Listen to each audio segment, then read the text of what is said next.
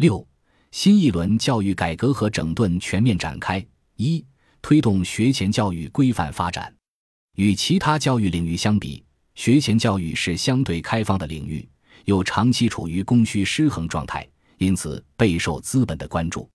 学前教育市场投资活跃，在实现快速发展的同时，民办幼儿园的过度扩张也带来诸多管理漏洞，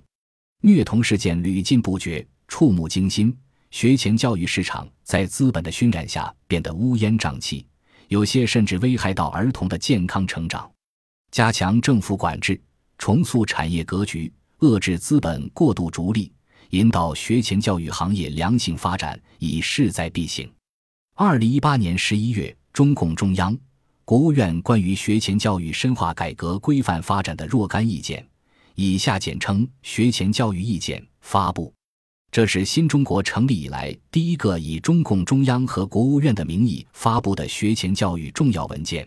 凸显中央对学前教育事业的高度重视。学前教育意见强调，学前教育发展要以政府主导为依托，以公益普惠为目标。民间资本非理性扩张，挤占有限的场地和教师资源，严重脱离教育本质。加强政府介入乃至由政府主导学前教育体系构建，成为必然选择。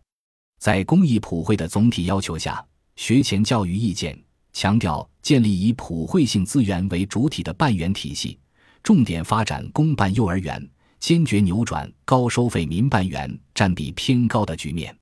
对于资本过度逐利行为泛滥的问题，学前教育意见进一步要求，民办园不准上市，未来盈利性幼儿园占比不得超过百分之二十，更好地引导社会资金理性投资，引导依法办好学前教育。